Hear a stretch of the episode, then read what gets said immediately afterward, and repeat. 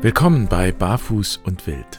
Was du gleich hören wirst, das wurde aufgenommen in Bingen am Rhein, im Land der Hildegard, zwischen dem Jakobsberg, dem Rochusberg und dem Johannesberg. Und deshalb kann es sein, dass hier ab und zu ein Auto durchfährt, ein Hund bellt oder die Kindergartenkinder am Fenster vorbeilaufen.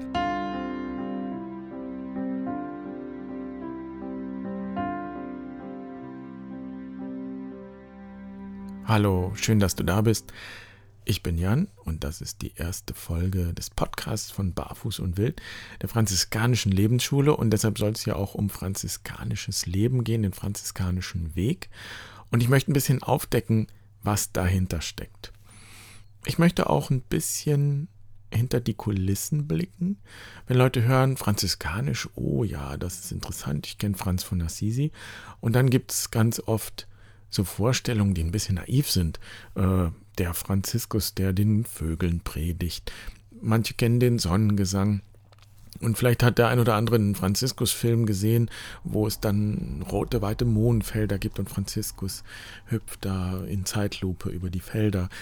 Das ist ein bisschen kitschig. Und das ist vielleicht auch ganz schön und es ist wunderschön in Assisi, aber das ist maximal die äußerste äh, Schale einer Frucht, die noch viel mehr zu bieten hat.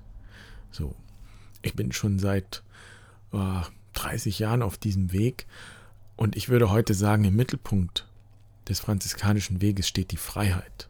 Echte Freiheit. Es gibt ein wunderbares Sprichwort, das heißt, zahme Vögel reden von Freiheit, wilde Vögel fliegen. Und Franz von Assisi ist für mich so ein wilder Vogel, der fliegt. Das hat mich von Anfang an begeistert, das hat mich angezogen. Und das passt auch in unsere Zeit, denn es geht auch in unserer Zeit um Freiheit. Und was bedeutet das eigentlich? Frei zu sein, autonom zu sein und zugleich eingebunden und in Gemeinschaft. Ich möchte behaupten, wer auf dem franziskanischen Weg unterwegs ist und das Abenteuer eingeht, sich wirklich tief zu beschäftigen, der findet das, was heute ganz viele suchen, Lebensfreude.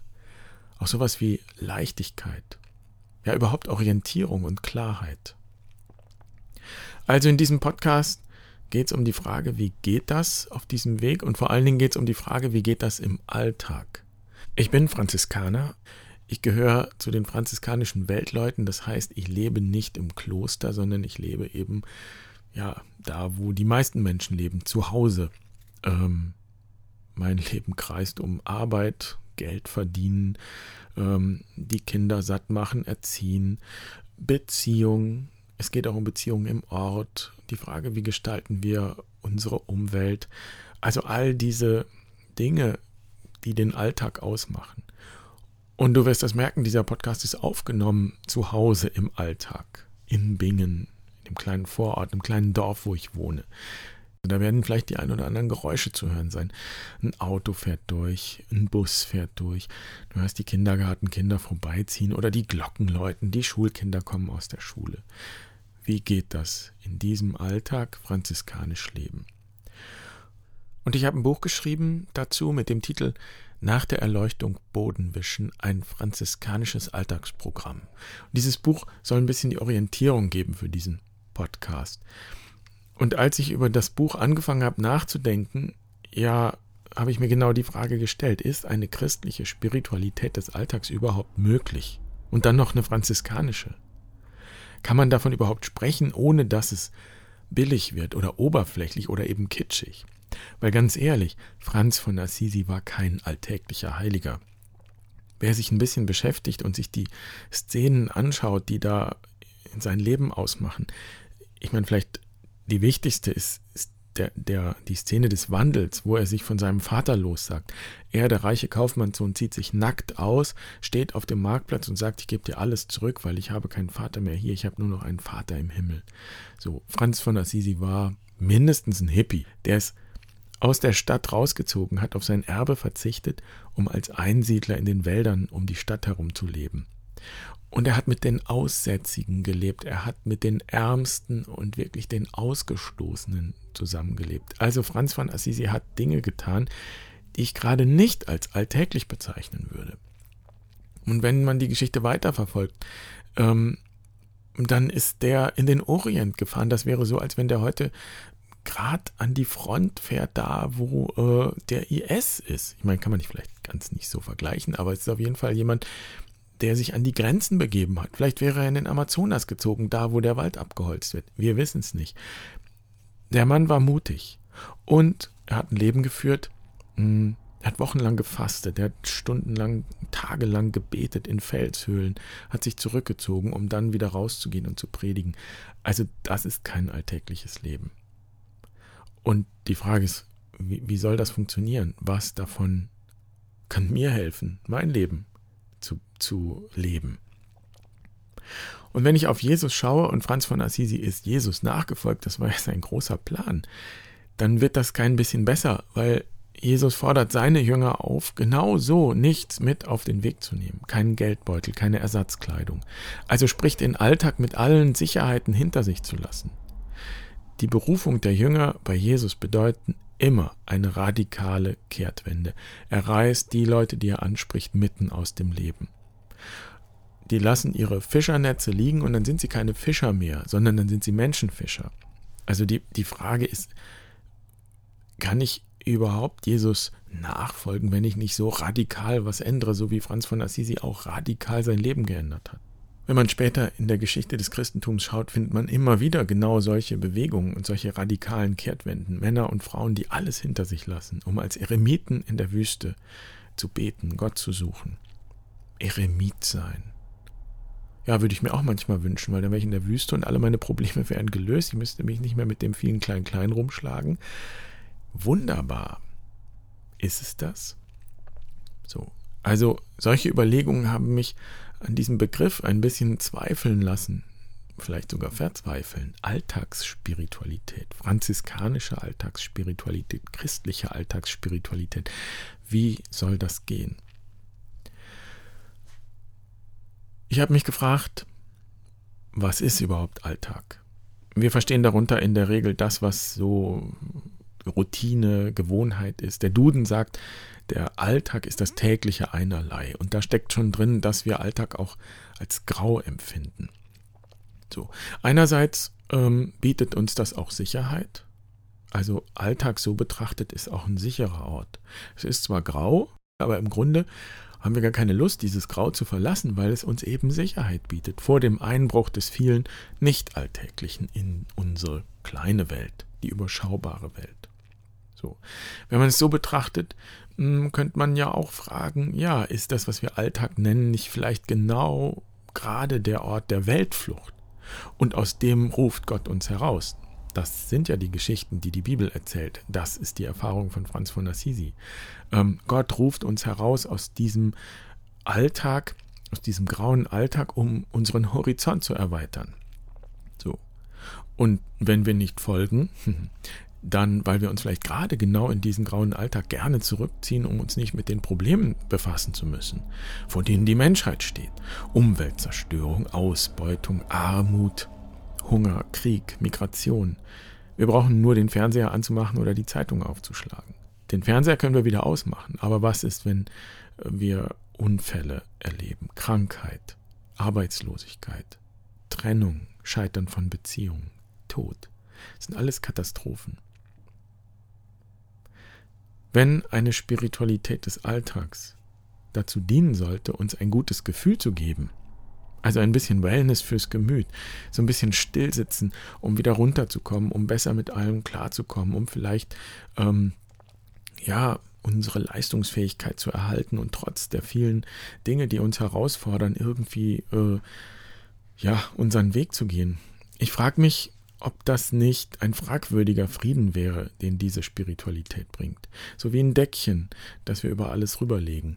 Und wie das mit den Deckchen so ist, Deckchen reichen nicht. Also entweder gucken die Füße raus oder die Hände oder der Kopf, die Decke ist immer zu kurz. Wäre das nicht, wenn wir es so verstehen, eine Spiritualität des Wegschauens? Und braucht es nicht gerade heute Menschen, die eigentlich furchtlos bereit sind, sich zu konfrontieren? Also eine Spiritualität des Hinschauens. So, also keine Alltagsspiritualität, sondern eigentlich eine Nicht-Alltagsspiritualität. Auf der anderen Seite ist klar, Alltag gibt es immer. Jesus, Franziskus, überhaupt alle, alle Heiligen, alle spirituellen Meister haben einen Alltag. Die müssen auch alle aufs Klo gehen, die müssen essen, aufs Klo gehen, schlafen. Ähm, so, und vor allen Dingen sagt der Duden, der Alltag ist auch Werktag. Das ist eine weitere Definition von Alltag. Also es ist auch das, was notwendig zum Leben gehört, ist die Zeit des Schaffens, der Arbeit, ohne die wir als Menschen nicht überleben würden. Das ist eine Zeit, in der gar nichts Besonderes geschieht. So, und auch das kann schwer erträglich werden. Und ich stelle mir vor, dass es, so wie eben beschrieben, eine Weltflucht gibt. Also wir fliehen aus der Welt in den grauen Alltag, weil wir uns da sicher fühlen. fühlen.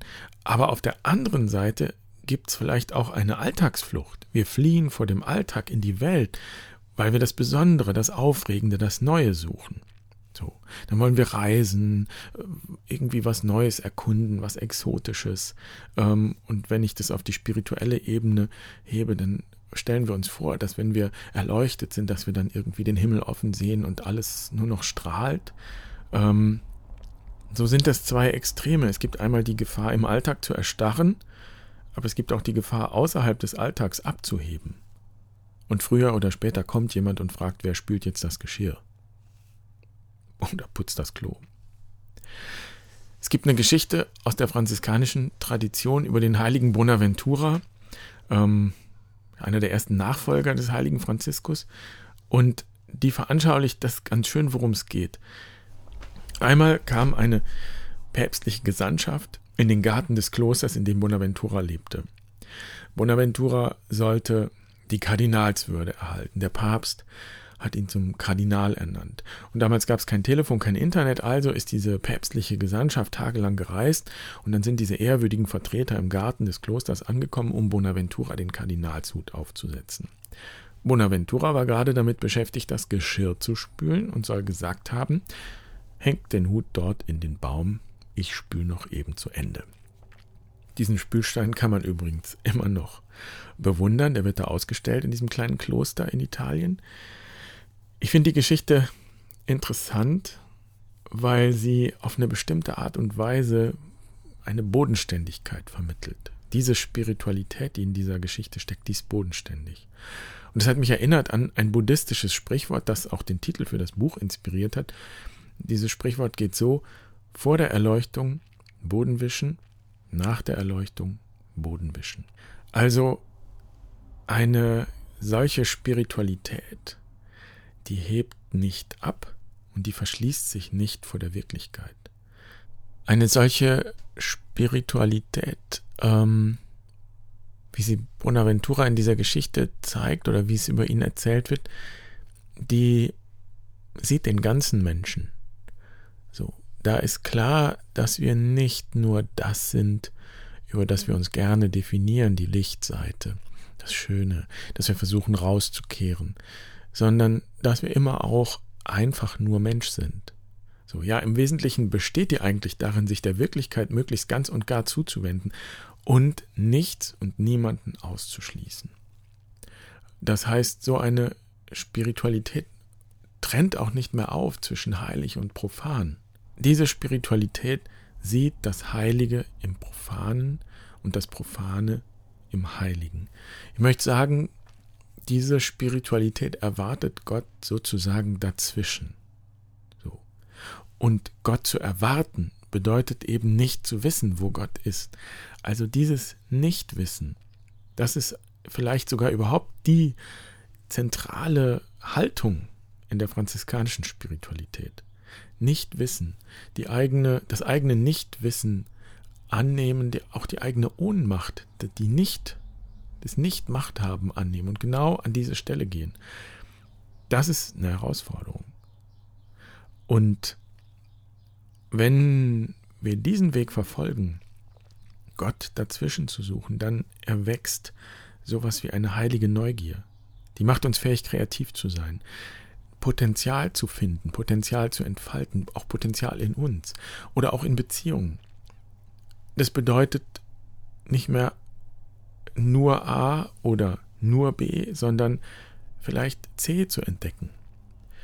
Ich möchte behaupten, dass diese Haltung gar nicht irgendwas Außergewöhnliches oder Übernatürliches ist, sondern dass wir sogar angewiesen sind darauf, dass Menschen diese Haltung einnehmen, weil wir sonst nie ein Problem lösen könnten. Albert Einstein hat gesagt, kein Problem kann gelöst werden aus dem Bewusstsein, aus dem das Problem ursprünglich entstanden ist. Das heißt, wir brauchen eine Bewusstseinsänderung. Man könnte es auch so sagen. Der Teil in uns, der die Dinge immer aufteilt in richtig und falsch, gut und schlecht, das ist das Ego. So. An der Stelle brauchen wir Kontrolle, gibt es ein Bedürfnis danach, die Dinge zu kontrollieren. Der franziskanische Weg verlässt diesen Kontrollbereich, stellt das Ego in die zweite Reihe. Man könnte sagen, es geht darum, durchlässig zu werden für etwas Neues, für eine neue Perspektive, die noch nicht da gewesen ist. Und das meint dieses Dazwischensein, Gott dazwischen finden, Gott dazwischen erwarten. Ich bin der Meinung, dass Franz von Assisi geradezu durchdrungen war von dieser Überzeugung, dass Gott mitten in der Welt, mitten im Leben, ja, so gesehen mitten im Alltag zu finden ist, eben in diesem geheimnisvollen Dazwischen. Und entdecken beschreibt ja auch die Erfahrung, dass Gott uns eigentlich bereits erwartet, wenn wir uns auf die Suche machen, wenn wir ähm, uns in diesen Raum begeben. Franziskus lebte als Eremit, aber er lebte ja nicht nur draußen in der Wildnis. Er lebte aber auch nicht in der Stadt. Er lebte sozusagen als Stadteremit in jeder Hinsicht dazwischen, zwischen Kultur und Natur, zwischen Stadt und Land, zwischen Reichtum und Armut, eben zwischen profan und heilig. So. Und ich möchte das als Wegweiser nehmen für diesen Podcast und ich würde gerne diesen Weg verfolgen und erforschen und schauen, wo uns der hinführt. Ich wollte eigentlich diesen Podcast erst im neuen Jahr beginnen, aber finde doch, dass die Adventszeit eigentlich genau der richtige Startpunkt ist, ein wunderbarer Startpunkt, denn wir befinden uns in der Adventszeit in einer solchen Zwischenzeit. Zwischen schon und noch nicht. Wir wissen schon, was wir erwarten. Wir haben eine Sehnsucht, die uns treibt, aber es ist noch nicht ganz da. Und wenn wir Weihnachten feiern, dann feiern wir, dass Gott mitten in diese Welt hineingeboren wird. Ähm, es ist dieses kleine Kind in dem Stall ganz am Rand, ähm, wo, wo Gott Mensch wird. Und da drin steckt eine tiefe Ermutigung und ich glaube, dass wir das wirklich zutiefst verstehen. Denn an Weihnachten sind die Kirchen voll und ich glaube, dass wir das wirklich alle verstehen, welche Ermutigung da drin steckt. Du brauchst dich nicht anzustrengen, irgendetwas Besonderes zu sein. Du brauchst dich nicht anstrengen, irgendetwas Göttliches zu werden. Die Aufgabe ist, Mensch zu sein, das zu sein, was du bist, mit allem, was dich ausmacht, mit dem ganzen Rucksack, die Möglichkeit zu sehen, die Wege zu sehen, die dir jetzt offen stehen, um dein Potenzial zu entfalten, um hineinzuwachsen in deine Identität. Der erste Schritt, wenn man aufbricht ins Abenteuer, ist der eigenen Sehnsucht zu, zu trauen, sie überhaupt zuzulassen, zu schauen, was ist wirklich meine tiefste Sehnsucht, wonach hungere ich, ähm, was fehlt mir, was geht mir ab, was brauche ich, was ruft am lautesten. Ähm, ja, und das nicht sofort zu lösen, sondern einfach zuzulassen und anzuschauen.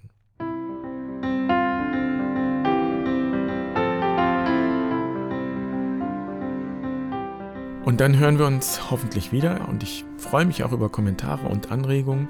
Am besten gehst du dafür auf unsere Homepage www.barfuß-und-wild.de und damit Pace Bene. Bis zum nächsten Mal.